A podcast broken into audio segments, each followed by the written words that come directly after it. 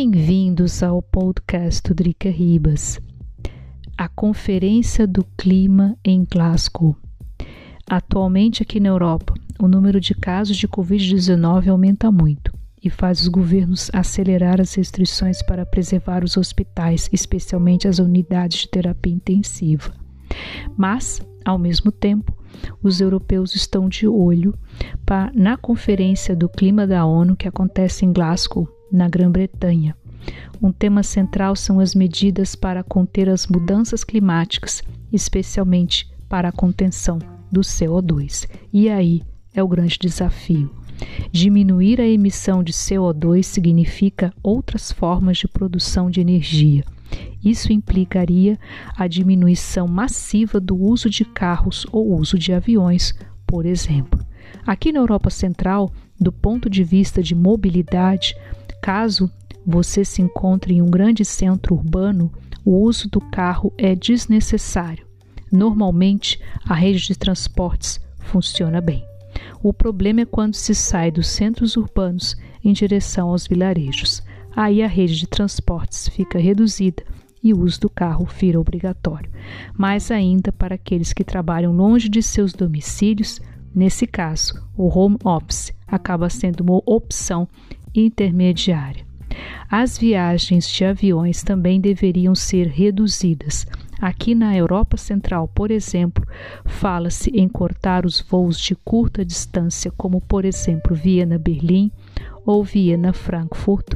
Esses trajetos seriam feitos de trem. Alternativas para o carvão ou petróleo. Já faz alguns anos que, que se buscam alternativas de produção não poluentes aqui na Europa e essa demanda aumenta com a chegada do inverno. O aquecimento é um peso importante no orçamento do bolso do europeu. Nesta estação, o aumento do preço do gás e da gasolina podem chegar até 12% a mais do que no ano passado. Para a mobilidade urbana, a aposta é o carro elétrico. O governo austríaco, por exemplo, oferece redução de impostos para aqueles que compram um carro elétrico ao invés do carro a gasolina ou a diesel. Mas esse ainda é muito caro. Um modelo mais simples custa pelo menos 20 mil euros. O que esperar dessa conferência? Até agora, os líderes dos países participantes concordaram em diminuir a emissão do gás metano em 30% até 2030.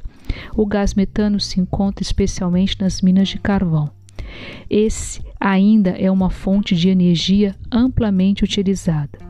Das várias conferências do clima já realizadas, as metas sempre ficam para o futuro. Os dois maiores produtores de CO2 e metano, a Rússia e a China, não contaram não contaram com seus chefes de Estado. Em outras palavras, não apareceram. A China mandou uma delegação para as negociações, mas não é prioridade para o país. E o Brasil nessa? Jair Bolsonaro participou do G20, o grupo dos 20 países mais ricos do mundo, que aconteceu no último fim de semana em Roma. Esse encontro serviu como preparação para as negociações das mudanças climáticas da Conferência da ONU em Glasgow, lá na Escócia, na Grã-Bretanha. Curiosamente, daquilo que defende, Bolsonaro assinou a declaração que defende o meio ambiente e as populações indígenas. Isso é uma amostra da pressão internacional em cima do Brasil para preservar a Amazônia e até mesmo para fazer negócios com o país.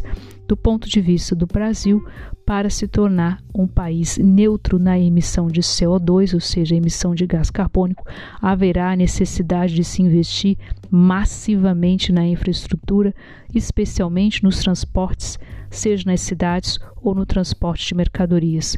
Tudo depende das estradas no Brasil. E bora lá, ainda está muito longe para a gente trocar isso.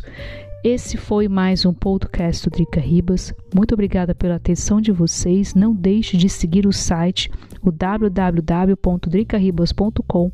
Muito obrigada pela atenção de vocês e até o próximo podcast.